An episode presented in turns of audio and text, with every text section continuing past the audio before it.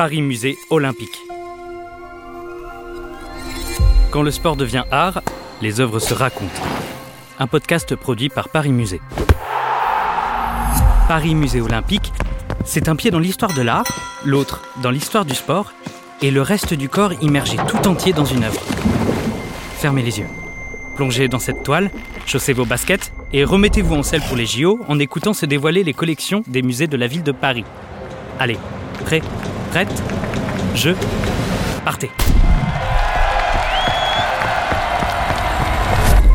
Aujourd'hui, on zoome sur les fleurets de Charles et Victor Hugo en tenue d'escrime à partir d'une photographie d'Auguste Vacry, prise en 1855. Rendez-vous jeudi devant la serre de Marine Terrasse.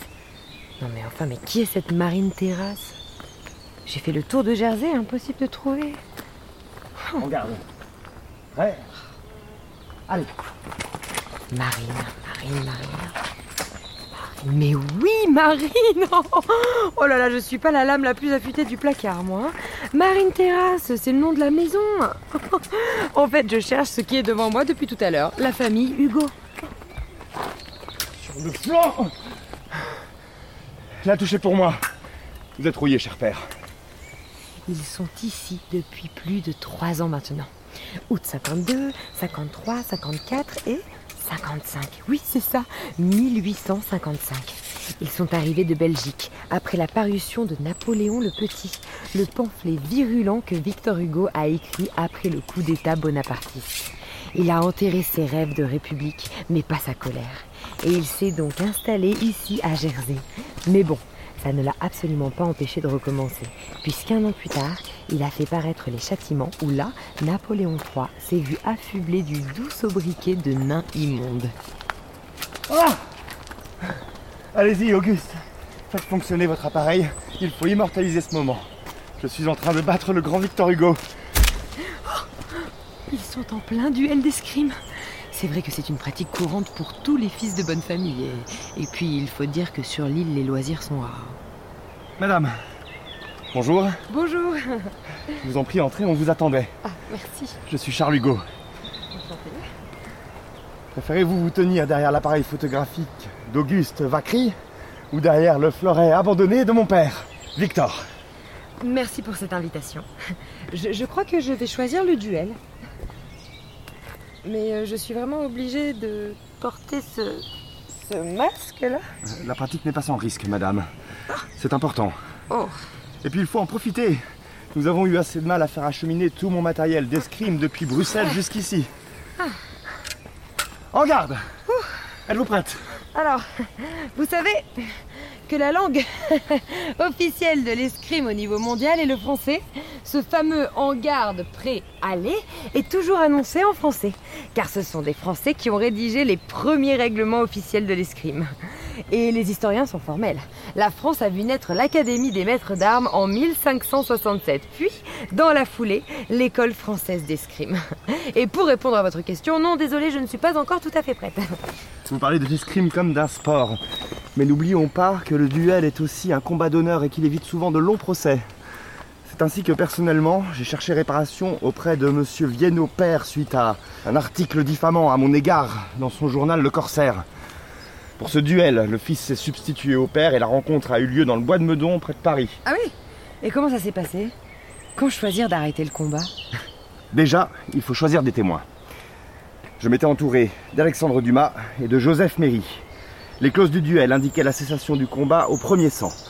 Malheureusement, ce fut le mien qui coula rapidement. Oh. J'ai été légèrement blessé au genou, ce qui a clos l'affaire.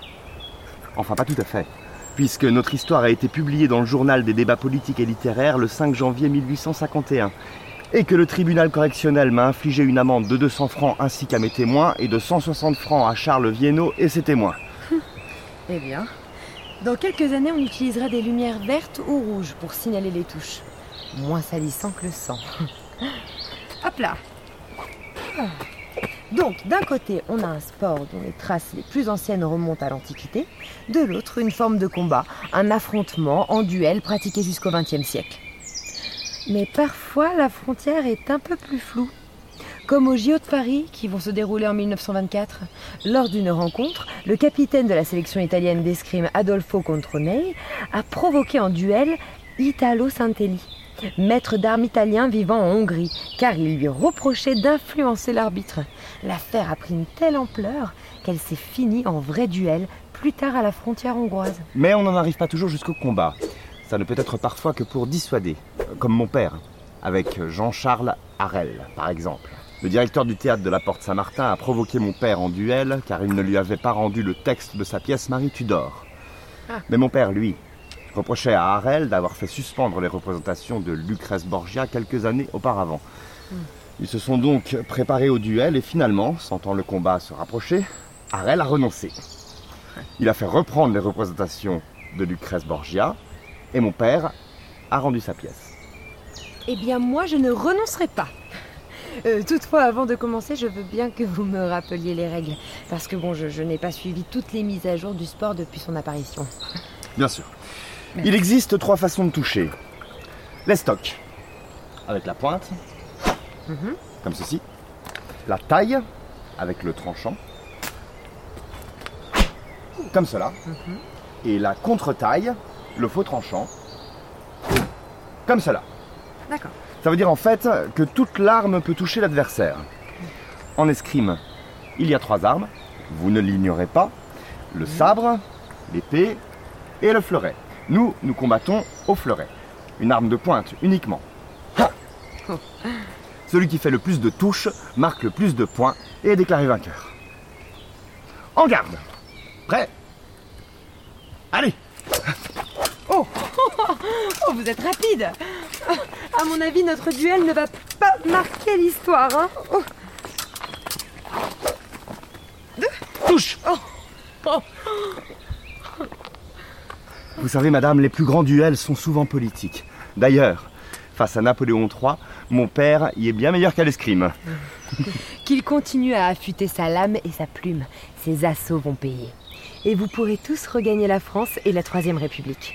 Bon, il va vous falloir patienter jusqu'à 1870, mais vous serez accueillis en héros. Alors Vous abandonnez? Ah ça, certainement pas. En garde Prêt? Oui. Allez Cette fiction est une immersion sonore dans la photographie sur papier salé représentant Charles et Victor Hugo en habit d'escrime, réalisée par Auguste Vacry entre 1854 et 1855 à Jersey et conservée à la maison de Victor Hugo. C'était Paris Musée Olympique, un podcast Paris Musée réalisé par Nuit Noire. Cela vous a plu? Découvrez les autres musées à travers Paris Musée Olympique.